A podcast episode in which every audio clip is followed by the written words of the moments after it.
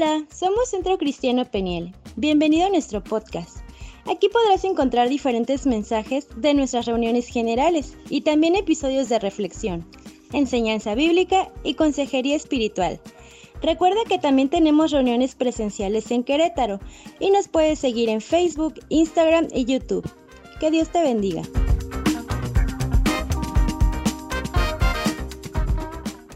Vamos a empezar, guarda de, mi hermano, y ya estaba yo de alguna manera dando como la, introducción, pero, pero en realidad ayer hubo una batalla, es como siempre he dicho que hay batallas que hay que librarlas, ¿eh?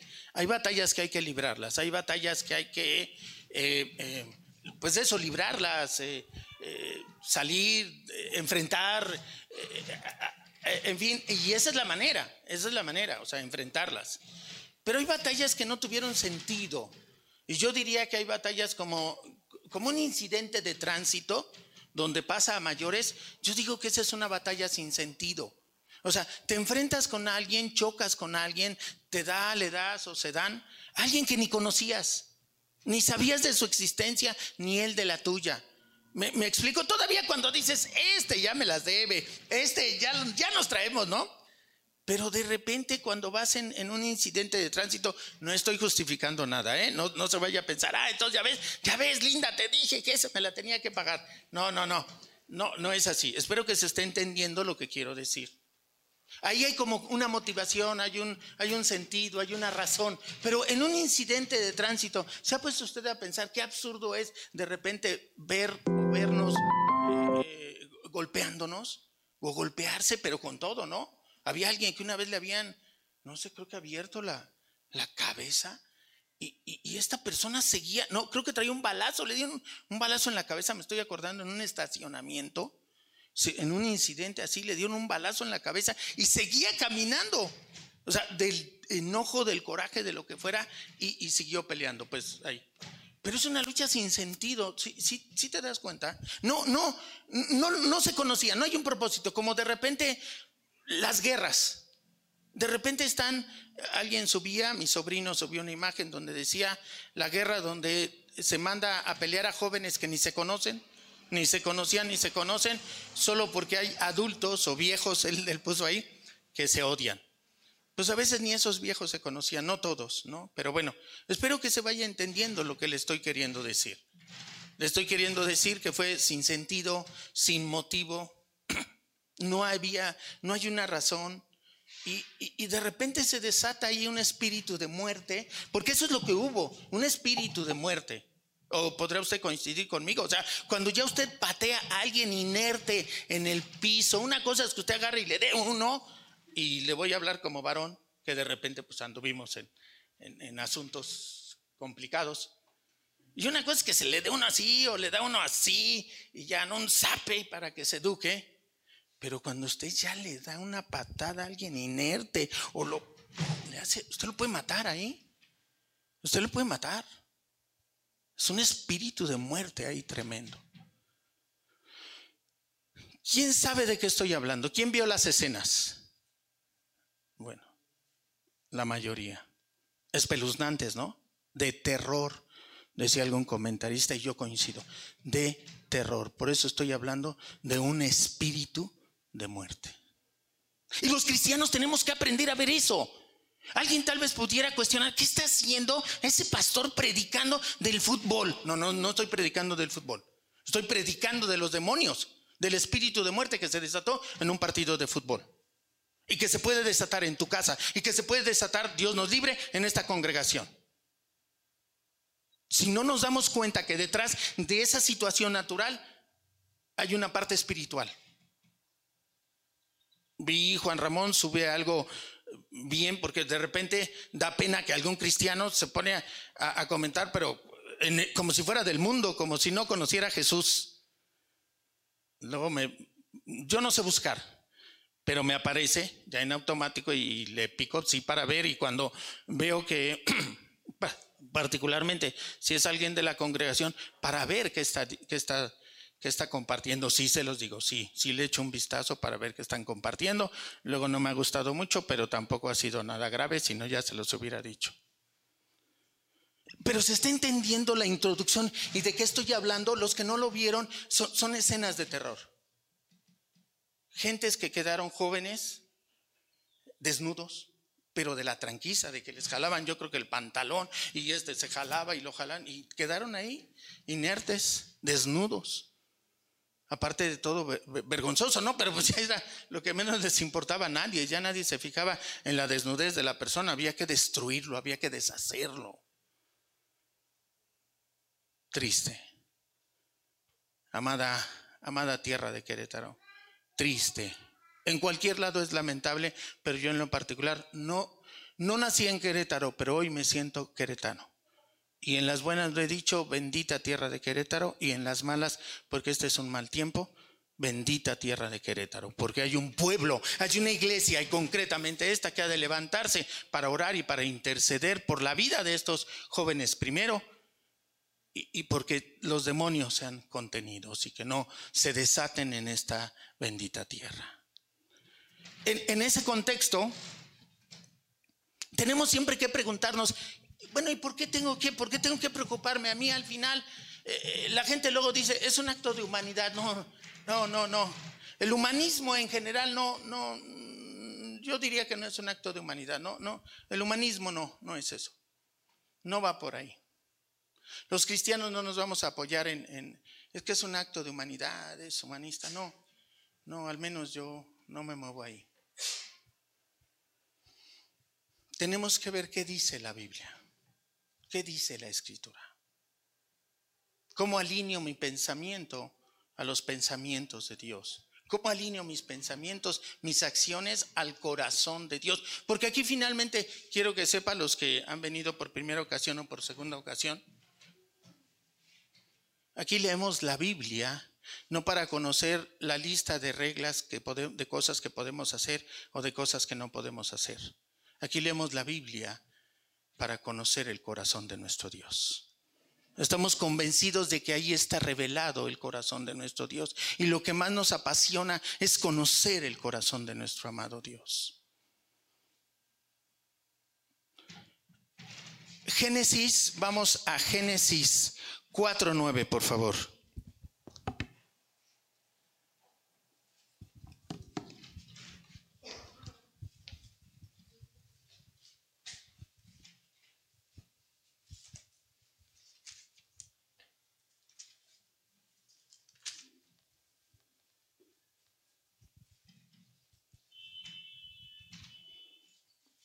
¿Qué está escrito? Aquí siempre buscamos, ¿qué está escrito? ¿Qué dice la palabra? Y Génesis es un libro estupendo, estupendo, básico, apréndase los seis, siete primeros, casi casi digo, apréndaselo. Digo, qué bueno, no, no tenemos esa, esa disciplina, ese, ese contexto común que vemos en, en, en, Chosen, ¿no? Vemos que, que, para ellos era común así como que pues era, es citar le dice, cita la Torah, pues tú, tú sí puedes citar la Torah de memoria prácticamente. Es un, es un contexto común memorizarla, la escritura. Cuando, cuando decimos, eh, eh, es un contexto, eh, por ejemplo, común, los cinco primeros libros. Y nosotros de repente batallamos ya con el segundo versículo que vamos de memoria, ya se nos olvidó el primero y regresamos.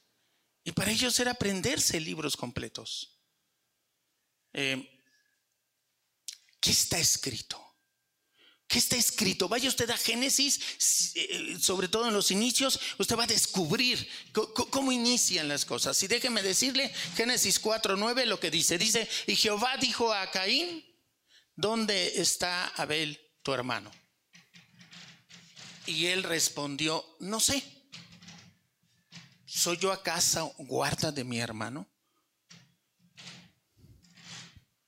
Ahora entiende de dónde salió el título. Hasta podríamos haberle agregado, ¿soy yo acaso guarda de mi hermano? Pero me, gusta limitarlo al mayor número de palabras el título para que le quede más presente. Eh, y, y usted espero que reconozca o recuerde el contexto. Pregunta, ¿sabía o no sabía Caín dónde estaba Abel? Sí, sí sabía. Sí sabía. Sí sabía. Tremendo. Sí sabía. Fíjese, fíjese cómo los demonios se sueltan. Y al mismísimo Dios, Caín se atreve a mentirle en su cara. Déjeme decirlo así en su cara, ¿sí? ¿No le impresiona? Pero ¿sabe qué? Que a veces nosotros también buscamos como el autoengaño. Y nosotros a veces también tratamos de convencernos. Yo no, yo no, yo no. Bueno, sí, yo sí, pero, pero no como él. Yo sí soy, soy, a veces hago esto, pero no como él. Porque tratamos de autoengañarnos. El apóstol Santiago habla, habla un poco de, de eso del autoengaño en su epístola. Y aquí podemos ver cómo Caín adopta una paternidad satánica. ¿Se acuerda por qué decimos que hay una paternidad satánica o no? Yo, yo, yo, quiero ir armando, quiero ir porque se nos va, eh, vamos renovando nuestro entendimiento y esa es la única manera. Cuando mientes, estás adoptando una paternidad satánica. Clarito, así de clarito tenemos que ser. Así de clarito. Cuando miente un hijo de Dios, está adoptando, yo digo, en Cristo Jesús, está adoptando provisionalmente una paternidad satánica. ¿Por qué? ¿Alguien sabe por qué? Porque el padre de mentira es Satanás. Es clarita la escritura. El, apóstol Juan lo dice en el capítulo 8. El padre de mentira es Satanás. Cuando alguien miente, ojo, que a partir de este momento usted le quede claro eso. Y si usted se le hacía un espacio común mentir, cuidado. Porque en ese momento usted está, déjeme decirlo, es como está renunciando a la paternidad divina porque está usted adoptando, porque usted ahora sabe y que le quede presente y que el Espíritu Santo lo selle en su corazón y en su entendimiento. El padre de mentira es Satanás. Usted no se permita bajo ninguna circunstancia mentir. No tiene que decir todo, no tiene que confesarse, no tiene que, pero no mienta. Sea valiente, sea firme y diga de eso no quiero hablar contigo. Ah, entonces sí lo hiciste. No quiero hablar contigo. No es un asunto que, que quiera discutir contigo. Espero darme a entender si ese fuera el caso. Pero no mienta, no mienta. Porque en ese momento usted queda desprotegido porque usted está rechazando la paternidad que nuestro Señor Jesucristo conquistó en la cruz para caer usted bajo la paternidad satánica y darle autoridad a Satanás. ¿Ve cómo una cosa tan sencillita como decir una mentira aquí tiene una profundidad espiritual, en este caso impresionante? Impresionante.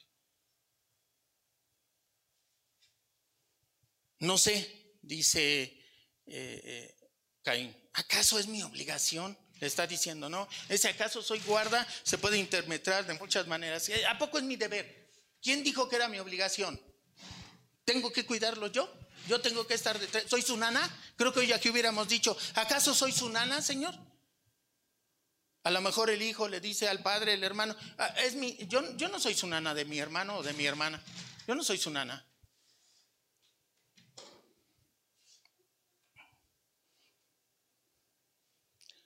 Y ahora viene un, apartado que a mí en lo particular me apasiona. Percibir el corazón del Padre. En esta situación, ¿cuál es el corazón de nuestro Dios? ¿Cuál es el corazón del Padre? Y siga usted leyendo, pero ahora vaya usted a Génesis 4. Ese será el 9, ¿verdad? Y ahora vamos a Génesis 4, 7.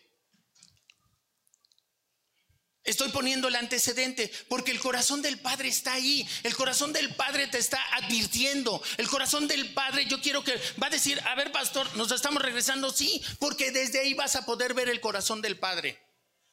El corazón del Padre le está advirtiendo, el corazón del Padre te va a advertir, el corazón del Padre va a enviar una circunstancia o una situación para que tú te pongas en alerta, para que tú te humilles, para que tú te postres, para que tú clames. Me estoy dando a entender porque ese es el corazón de un padre. El corazón de un padre busca prevenir. Y ese es el corazón de nuestro Padre también. Bendito Dios que nos hace a su imagen y semejanza. Y aunque nos falta toda, ahora sí que yo diría casi literalmente, toda una eternidad, porque será hasta la eternidad, aquel lado de la eternidad, que podremos ser como Jesús, hasta ese entonces. Pero en tanto hemos de movernos en la dirección correcta. Lo que quiere el Padre es advertirnos, lo que quiere el Padre es prevenir y eso es lo que hace aquí. Y le dice, si bien hicieres, bueno, si tiene el contexto, ya lo leyó ahí. Porque le dice, le dice antes nuestro Señor, creo que ponme entonces el 3, a ver qué dice el 3, ¿quién me ayuda ahí? Génesis 4, 3, hijo. Y aconteció andando el tiempo que Caín trajo del fruto de la tierra una ofrenda a Jehová. Vamos a ver todo el antecedente, aunque tal vez ya lo conocía. Y Abel trajo también de los primogénitos de sus ovejas, de lo más gordo de ellas, y miró Jehová con agrado a Abel y a su ofrenda. Pero no miró con agrado a Caín y a la ofrenda suya, y se ensañó Caín en gran manera y decayó su semblante. Entonces Jehová dijo a Caín, ¿por qué te has ensañado? ¿Y por qué ha decaído? Tu semblante. El que sigue dijo, ahí. Ahora ya tiene usted el contexto. Ahora ya tiene el contexto. El padre eligió, prefirió la ofrenda de Abel. ¿Y eso qué provocó en Caín? Enojo, envidia, resentimiento, lo que usted quiera. No es, e, ese es todo un tema, ¿eh? Ese es todo un tema. Ahorita nos estamos enfocando en el guarda, soy guarda. E, e, este, capítulo arroja muchísimas enseñanzas. Ahorita nos estamos enfocando en soy guarda o no de mi hermano. Y entonces eh, nuestro Señor en ese prevenir le dice, porque lo ve, le dice, ¿qué te pasa? ¿Qué tienes? ¿Por qué estás así? ¿El Señor sabía o no sabía? ¿Por qué estaba así? Pues claro que sí. Entonces, ¿quién quería? ¿Por qué le pregunta el Señor? ¿Por qué le pregunta el Señor? Porque quiere que te des cuenta tú. Porque quiere que te des cuenta tú. Él lo sabe. Pero ¿quién necesita darse cuenta? Pues yo. Yo necesito darme cuenta. Y entonces le dice, si bien hicieres, no serás enaltecido. Y si no hicieres bien, Ojo, el pecado está a la puerta. Ojo, eh, fíjese, esta, esta expresión del Señor es tremenda. Escuche lo que dice. Si no hicieres bien, el pecado está a la puerta. ¿A la puerta de qué? A la puerta de tu corazón, a la puerta, a la puerta de tu entendimiento, a la puerta de tu casa, de tu familia. Ahí está, a la puerta. Es una expresión que te deja ver. Está por entrar a tu vida. Está por entrar a, ti, a tu casa, a, lo que tú eres, a tu corazón. El Señor le está advirtiendo a Caín. Con todo esto, a ti será su deseo y tú te enseñorearás de él le está queriendo decir, le está diciendo el Señor, te quiere dominar. El pecado te está esperando para atacarte. El pecado te está esperando para, para, para destruirte. Pero con todo y esto, le dice el Señor, te quiere dominar. Pero tú debes dominarlo a Él.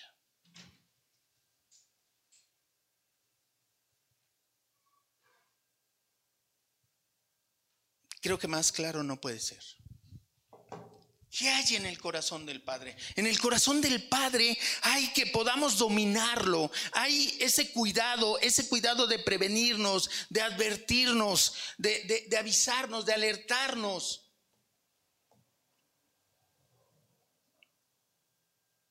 Déjeme leerlo en la, en la nueva traducción viviente, el 4.6.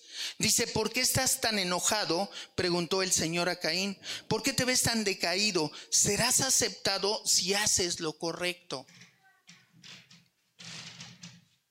ahí abre la puerta, porque yo sé que desde nuestro pensamiento podría ser, pero el Señor lo rechazó. Sí, pero el Señor le está diciendo algo ahí. Le está diciendo, serás aceptado. ¿Qué cosa? Si haces lo correcto. Está hablando el Señor con él. Dice la escritura que el Señor no va a rechazar a nadie que llega, a alguien que llega con un corazón humillado y contrito.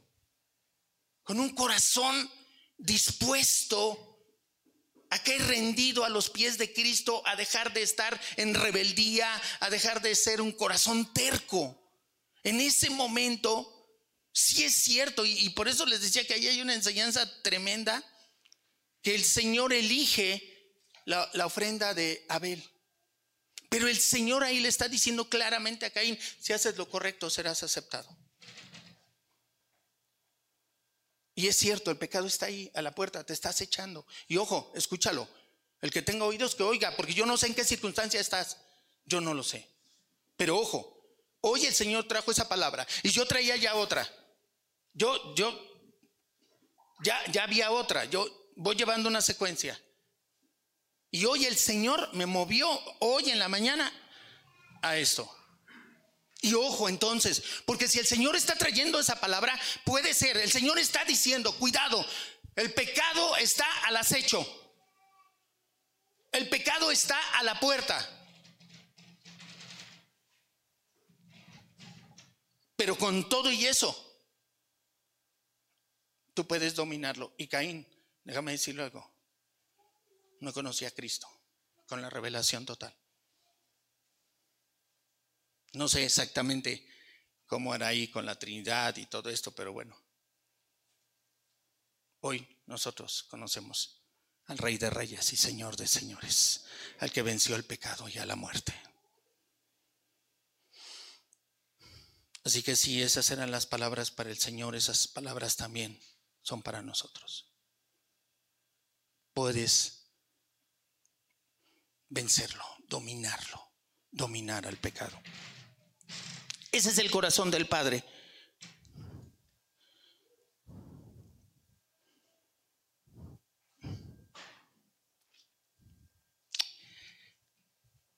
Lucas 10, eh, deme un minuto la pantalla, déjame ver qué número es el verso. Es el capítulo 10, Lucas 10.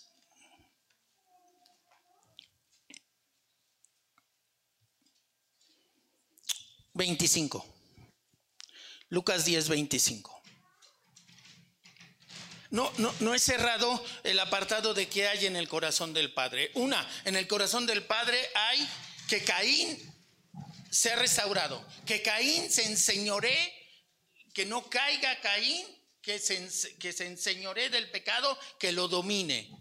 Y además, hay, hay esto en el corazón del Padre. En el corazón del Padre, aunque voy a, creo que vamos, le voy a pedir que vaya directo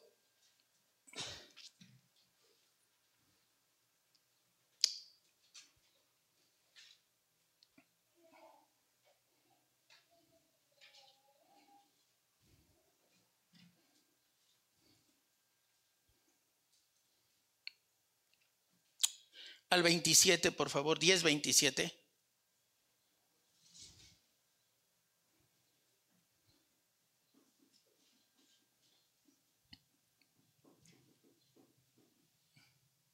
Aquel respondiendo dijo, amarás al Señor tu Dios con todo tu corazón y con toda tu alma y con todas tus fuerzas y con toda tu mente. Y ahora ve esta parte del corazón del Padre.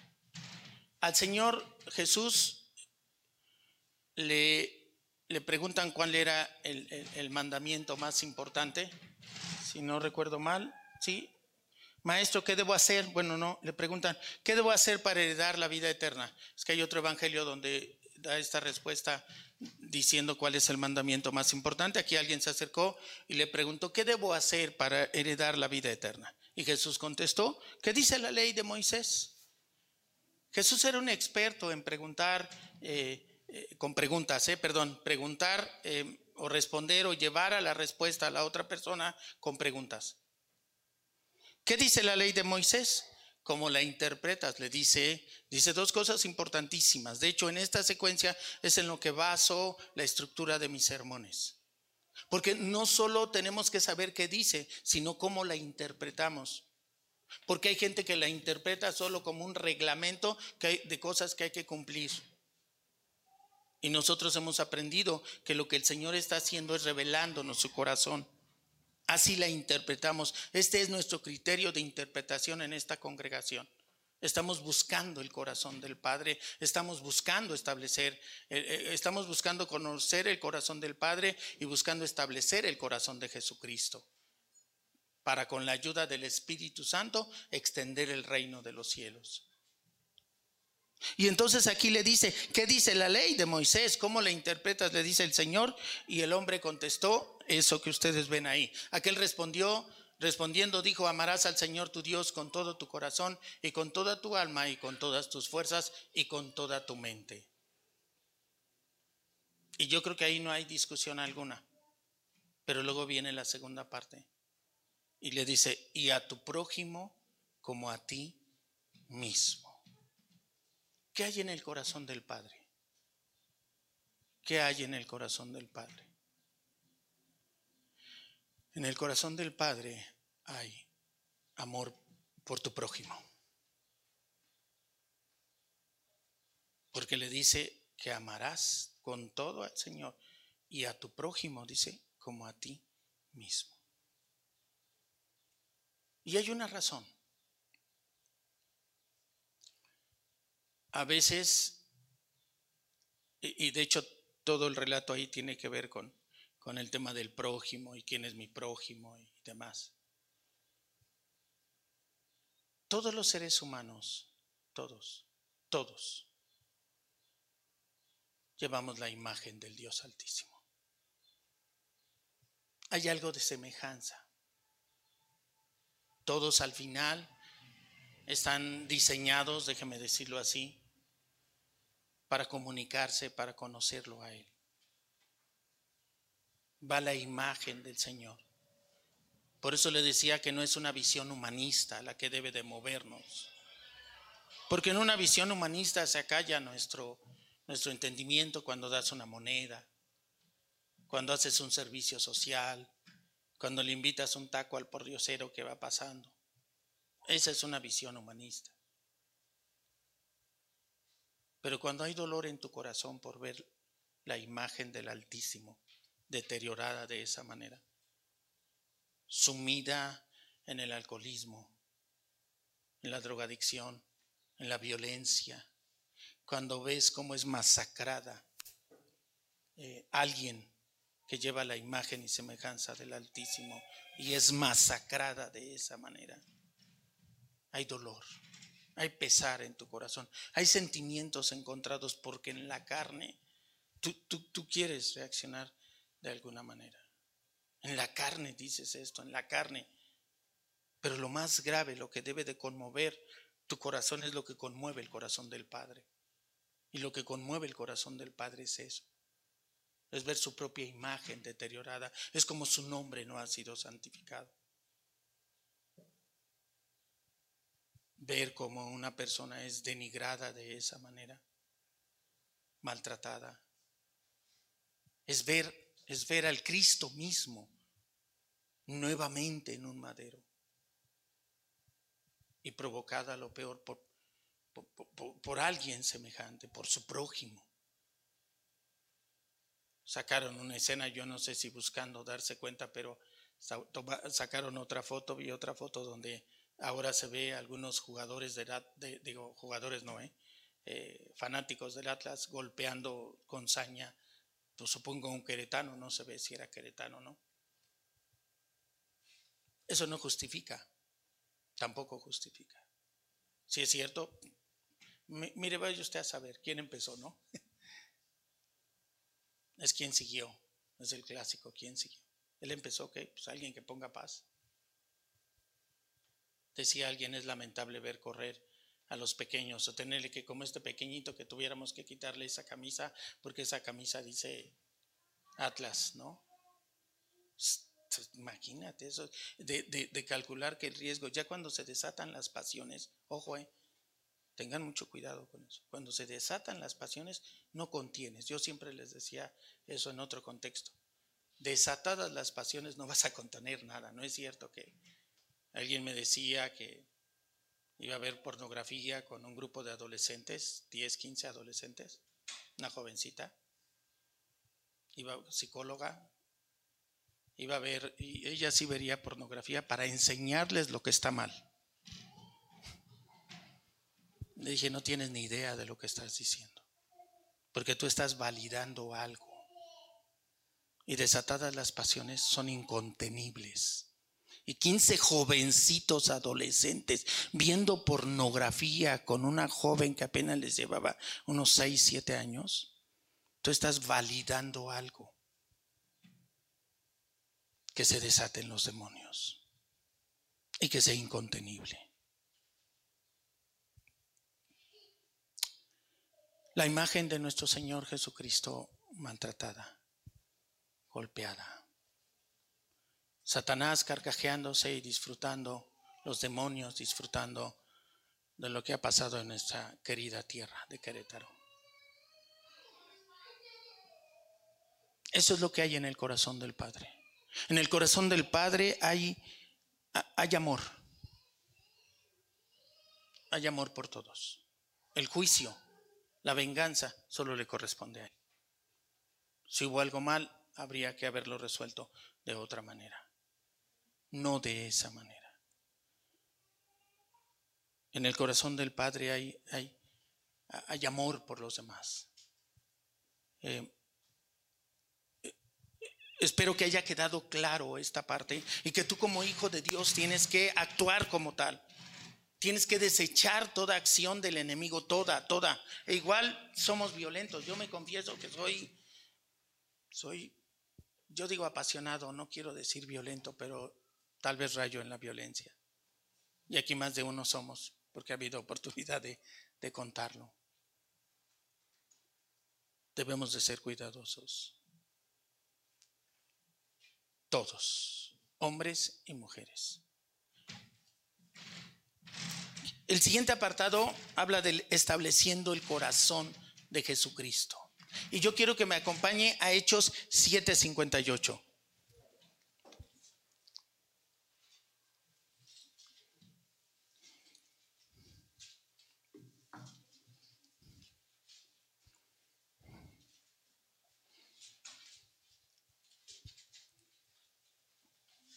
Y aquí vamos a acudir igual a, una cosa terrible, porque de repente vemos las historias del Antiguo Testamento como si fueran así muy lejanas y muy de, eh, a veces como de una leyenda, una historia, un cuento chino y cosas. No sé por qué decimos que sea un cuento chino, ¿no? Porque no sé qué significa que, en nuestro contexto significa como que es mentira. Y vamos a leer esta historia que si la dice la, escritura y la narra como una historia, es real entonces. No es una parábola, es una historia real. Y dice, echándole fuera de la ciudad, le apedrearon. Ya podría usted imaginar la escena, están apedreando a alguien. ¿Se imagina usted apedrearle? No uno, ¿eh? O sea, empiezan a arrojar piedras, varios. Dice, y echándole fuera de la ciudad le apedrearon, y los testigos pusieron sus ropas a los pies de un joven que se llamaba Saulo nuestro querido Pablo.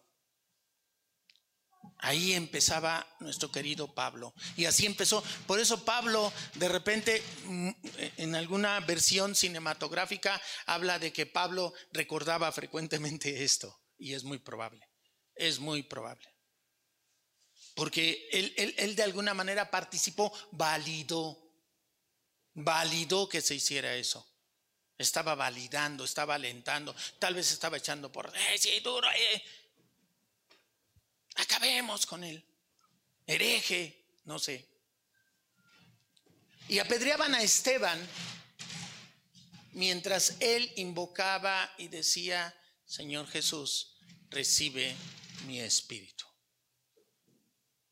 Eso era lo que decía Esteban. Mientras estaba siendo apedreado, decía, Señor Jesús, recibe mi espíritu. Qué impresionante. Pero hasta ahí, diríamos, vamos bien.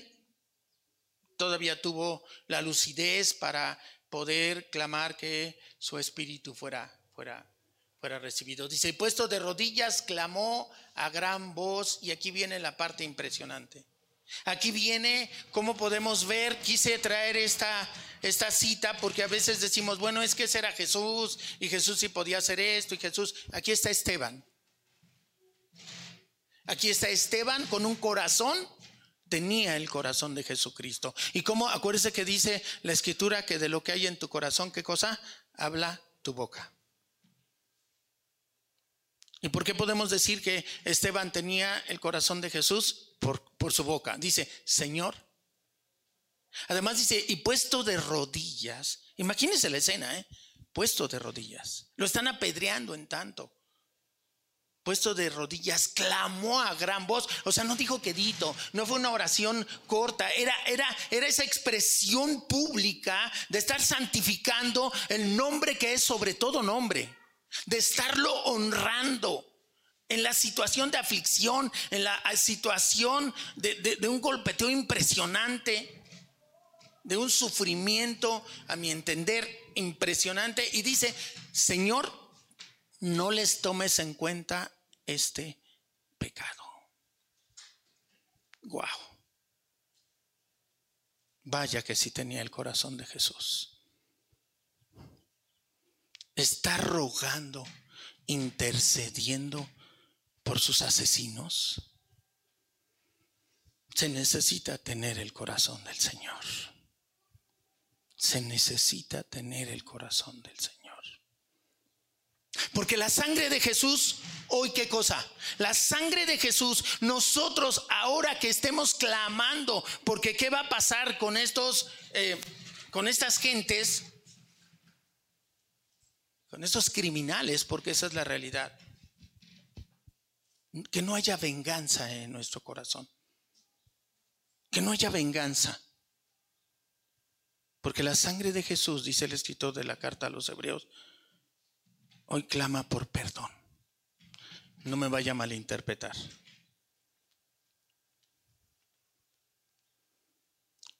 No soy de la línea abrazos, no balazos. No quiero decir que entonces, ah, entonces balazos en lugar de abrazos. No. Simplemente que respondan y que asuman las consecuencias de sus actos como el Señor dijo sobre la casa de David. Porque tampoco es que confundas en el corazón. nosotros ya perdonas cuando tú no estás, sí, que, que le hagan lo mismo y que no sé qué, y que debería de haber pena de muerte y que debería de haber. No, no, no, no lo sé. No es el punto del debate, pero que en tu corazón no haya venganza. Que en tu corazón no haya venganza que si haya alguna situación, creo que, se debe de actuar eh, eh, adecuadamente. Alguien decía, casi no apareció esa, no sé si lo vieron, pero alguien decía que, que tal vez se infiltró el crimen organizado para crear una situación caótica. Que Dios nos mantenga, nos siga manteniendo alejados de estas situaciones. Que el Señor tenga bien seguir derramando de su misericordia en esta hermosa tierra.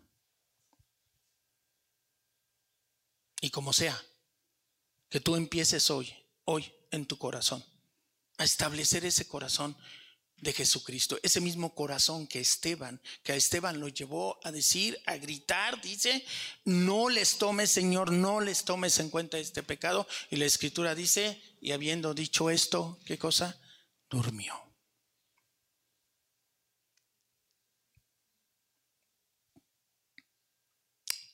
Bueno, y no vaya a pensar que durmió ¿eh? y luego despertó y ya. Espero que se entienda que, que fue lo que sucedió realmente.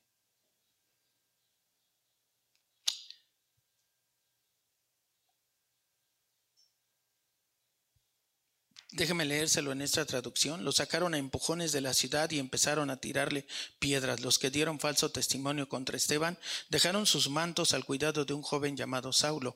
Ellos siguieron tirándole piedras a Esteban, pero él oraba, Señor Jesús, recibe mi espíritu. Después se arrodilló y gritó muy fuerte, Señor, no les tomes en cuenta este pecado. Y después de decir esto, dice esta traducción, murió.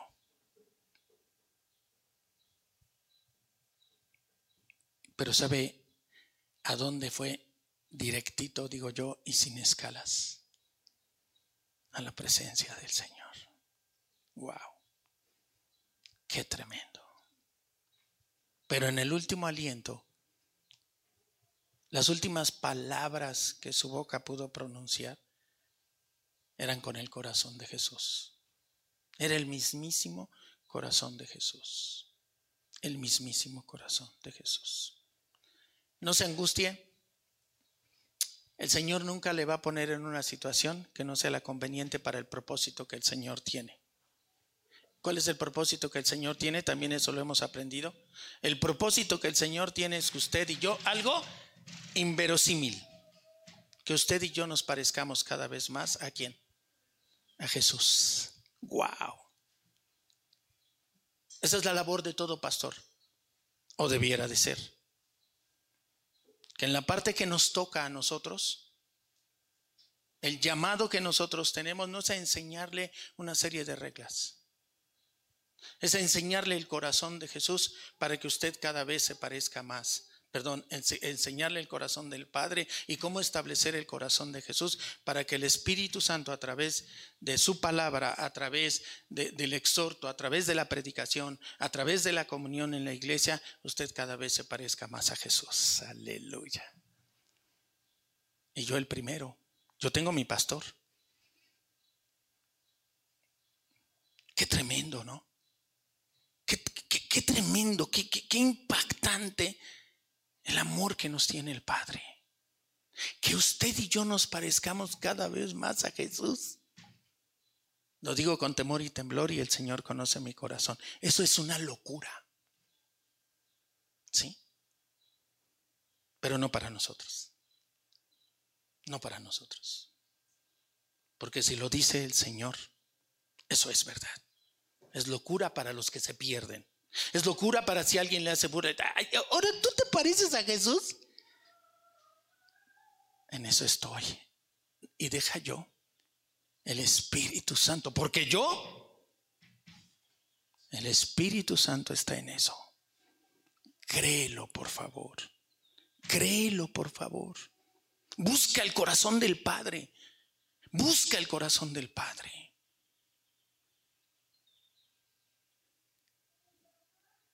Y deja que el Espíritu Santo te lleve a establecer el corazón de Jesús en el tuyo. Que pudiéramos hacer una, ¿cómo se llama? Un trasplante, ¿no? Un trasplante de corazón. Pues espiritualmente, tú vienes a un trasplante de corazón, ¿eh? Y que hoy el Señor, que el Espíritu Santo haya hecho ese trasplante de corazón para que libres la batalla. Porque allá afuera nos espera. Aún aquí, aún aquí, ¿qué me voy allá afuera? Si aún aquí. Casi estamos terminando. Para ello quiero que me acompañes a Romanos 15, 5.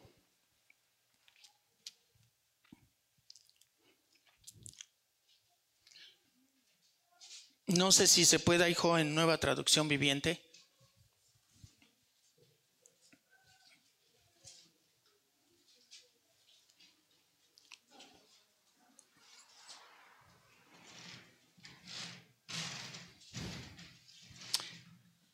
Déjeme decirle algo. ¿Usted se cree capaz de llegar a hacer algo así como lo que vio los que lo vieron, la escena así? ¿No? Pues déjeme decirle que sí es capaz.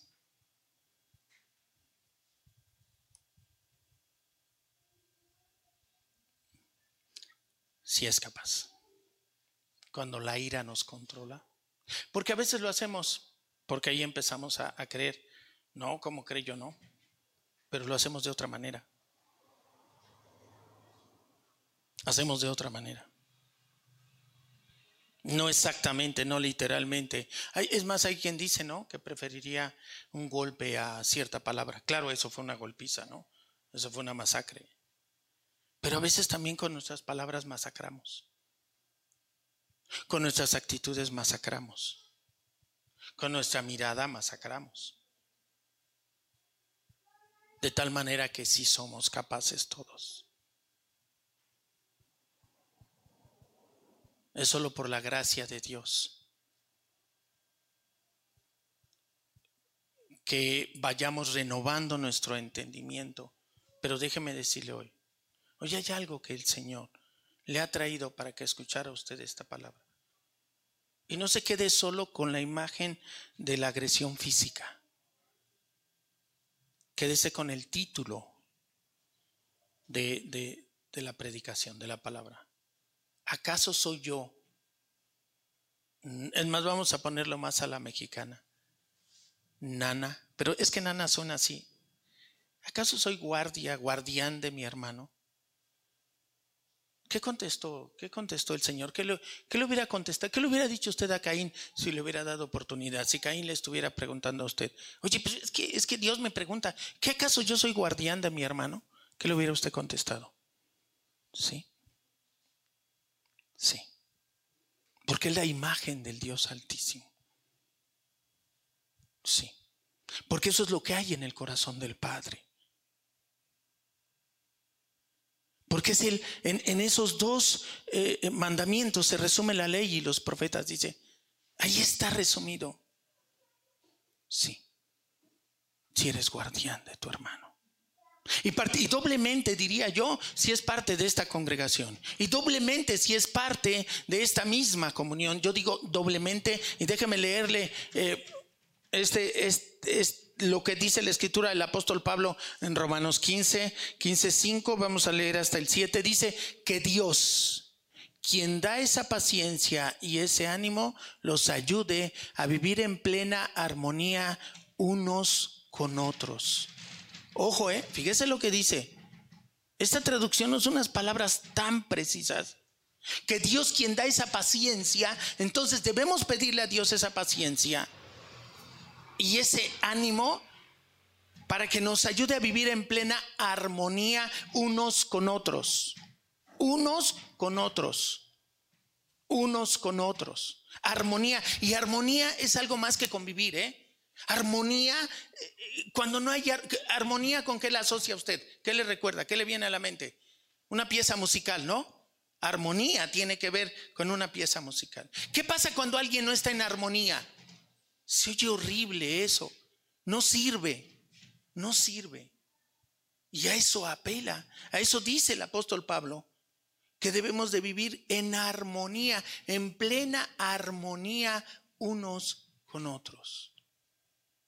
Y en la armonía yo no sé de música nada. Pero unos tienen que callar mientras otros tocan, mientras otros hacen esto, y tiene que haber una coordinación y, tiene que saber cuándo callar uno y tiene que saber cuándo tocar el otro y sonar el otro. Eso es armonía, en, la proporción adecuada, en el tiempo adecuado, en el momento preciso. Si no es en el momento preciso, ya no hubo armonía. A eso estamos llamados, a vivir en armonía, a vivir en armonía. Y no es fácil, porque a veces cuando los dos queremos alzar la voz, cuando los dos queremos tocar el instrumento, cuando lo que tenía que ser que en ese momento el teclado callara para que se escuchara la voz, o bajara el teclado, o la voz subiera, y si no se hace, entonces ya no hay armonía. Y eso nos sucede en los matrimonios, y eso nos sucede en las relaciones de padres a hijos, y eso nos sucede con los hermanos, porque no hay armonía. Hay momentos en que se rompe la armonía. Hay que rescatar la armonía. A eso estamos llamados. Que Dios quien da esa paciencia y ese ánimo los ayude a vivir en plena armonía unos con otros, como corresponde, corresponde perdón, ¿A quién? A los seguidores de Cristo Jesús. Ojo, si usted es un seguidor de Cristo Jesús, usted espero que acabe de entender que está usted llamado a vivir en armonía aquí. No solo aquí, ¿eh?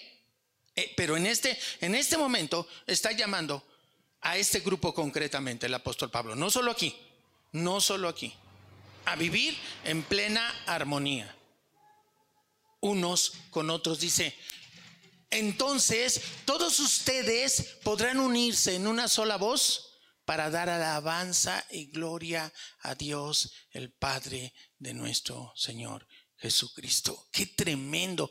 Un poquito atrás, hijo. Sabe. Los que están aquí al frente tienen que estar en armonía, pero los que estamos allá también. Habla de que tenemos que estar también en armonía, para que entonces podamos unirnos y esto se convierta en una sola voz y espero que se entienda. No está hablando de una voz, una voz literalmente eh, eh, audible aquí. Es una sola voz en espíritu.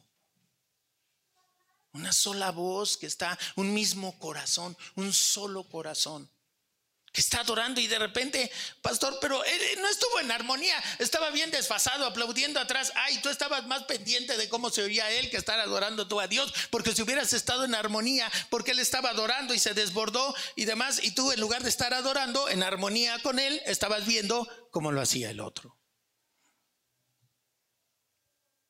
Entonces todos ustedes podrán unirse en una sola voz para dar alabanza y gloria a Dios, el Padre de nuestro Señor Jesucristo. Ahora sí, hijo.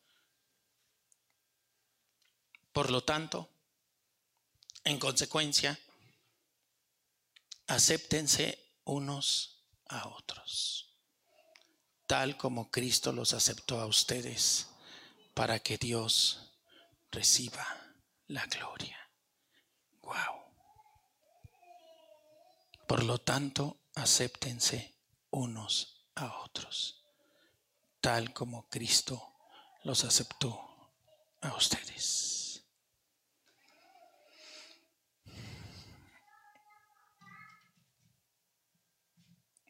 Si el Señor ha traído esta palabra a esta congregación, es porque nos está llamando a tener armonía. Nos está llamando a aceptarnos unos a otros, tal como Cristo nos aceptó. A crecer en armonía. No solo a acudir y cumplir para que tengas palomita porque viniste al culto. Es que podamos estar en armonía plenamente dentro de tu circunstancia, porque habrá quien tenga más tiempo libre, habrá quien tenga menos. Hoy que se van los jóvenes, hoy que se van los jóvenes al cine, que, expresen esa armonía, que expresen eh, esa, esa eh,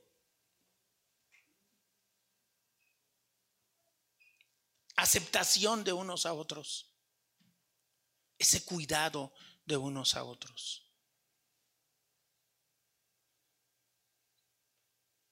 Que cada vez el nombre de nuestro Señor sea glorificado cada vez más y más. Y yo quiero pedirte que oremos por dos cosas. Terminemos este tiempo con dos cosas. Una, orando por la salud de eh, de la gente que fue lastimada. De estos se llegó a hablar incluso de muerte. Pudiera darse tal vez eh, todavía la muerte. Digo, Dios tenga misericordia porque eso eh, provocaría más molestia todavía, más enojo, más amargura. orar por la gente que está lastimada, que está hospitalizada. Orar por esta tierra, orar porque no se desate la violencia en, nuestro bello estado.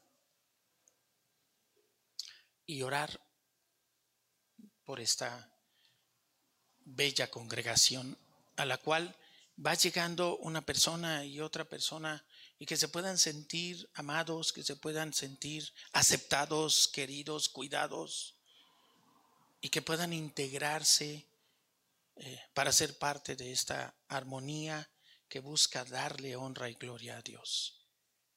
Esas tres cosas vamos a orar Eh, le voy a pedir a Alejandro que pase al frente para que tome uno de estos motivos de oración.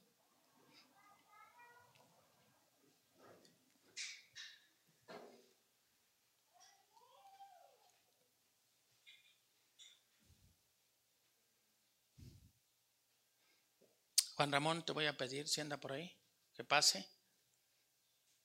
Juan Ramón, además, yo no sé cómo lo haya vivido, porque él era, él era, él era muy, muy gallo, ahora sí que era muy gallo. Para que pases a, orar.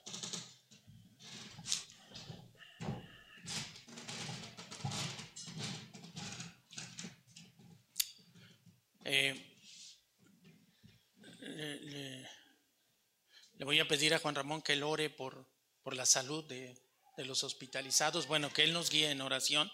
Me gustaría que tú también pudieras abrir tu boca y orar y que te veras, te creas, te creas que estás levantado en autoridad y que realmente estamos sin... Y yo te preguntaría, ¿y si el Señor viene y te pregunta, o acaso le vas a decir al Señor, Señor, ¿por qué tengo que orar por gente que ni conozco? ¿Acaso soy guarda de ellos? Porque ya sabes cuál es la respuesta. Sí, porque llevan su imagen.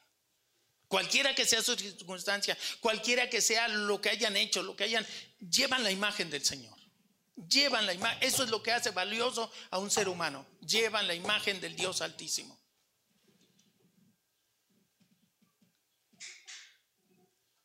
que ore por la salud, Alejandro, que ore por que esta bella tierra no, no, no llegue, no, no, no sean los demonios de la violencia en esta tierra.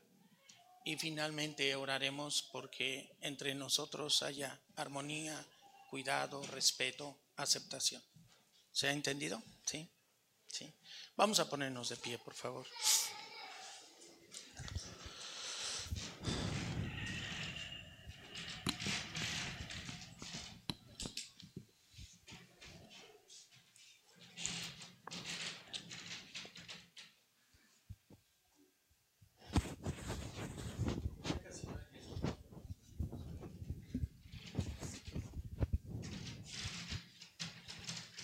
Amado Padre, en esta tarde, Señor, escuchamos en tu palabra, Señor, que somos guarda de nuestros hermanos, Señor. Yo no los conozco, Padre, pero tú sí, Señor. Y hoy apelo, Señor, a la cruz, Padre.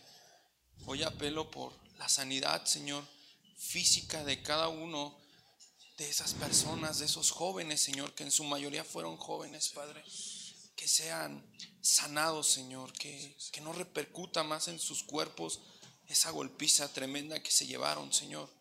Pero sobre todo, Padre, también ruego por sus almas, Señor.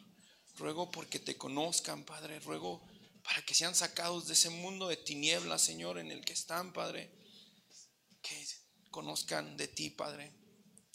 Te ruego también, Señor, por sus familias, Señor, para que puedan tener paz, sepan dónde están, Señor, que tú les proveas los, los, medios para que puedan venir, Señor, que las autoridades competentes se hagan responsables, Señor, para su salud física, Señor. Trae paz, Señor, a Querétaro, Padre. Trae paz, Señor. Te necesitamos, Padre. En el nombre de Jesús. Amén y amén. Señor, en esta, en esta tarde oramos por, por la ciudad, por el estado en el que tú nos has permitido eh, radicar, Señor. Gracias, Padre, porque en esta tierra hay bendición, Señor, porque tú has utilizado esta zona geográfica eh, para traer libertad, para traer discernimiento, para eh, detonar cosas en la historia de nuestro país, Señor.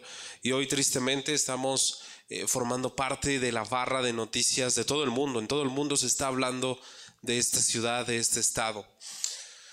Señor, te rogamos en el nombre de Jesús por la paz en este lugar, Señor. Creemos, estamos convencidos de que eh, es nuestra responsabilidad y nuestro privilegio eh, orar porque haya paz, orar porque haya tranquilidad, orar porque esté eh, bien este lugar, Señor, que haya bendición, que haya justicia, que haya sabiduría, Señor, en nuestros gobernantes.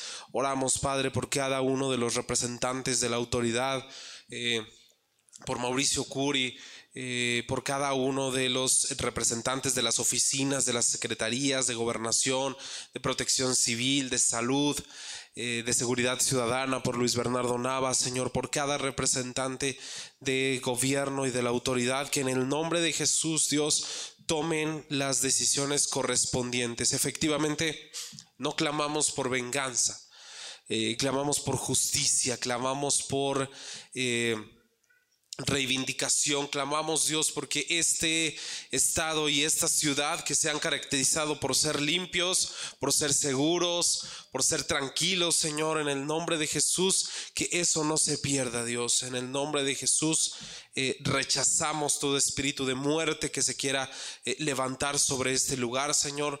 Todo espíritu de maldad, Señor. Todo espíritu de eh, injusticia, del pecado, Señor, que, no reine sobre este lugar, Dios.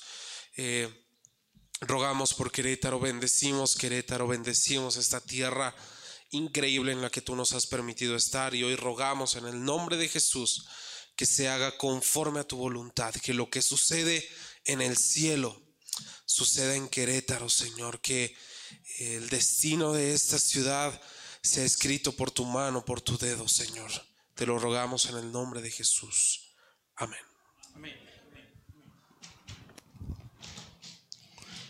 Y, finalmente quiero pedirle a manera de bendecir eh, su vida, la congregación y, que podamos ser levantados en, armonía para dar gloria a nuestro Dios, que extienda usted su mano y podamos aún bendecir y, en este tiempo, Padre.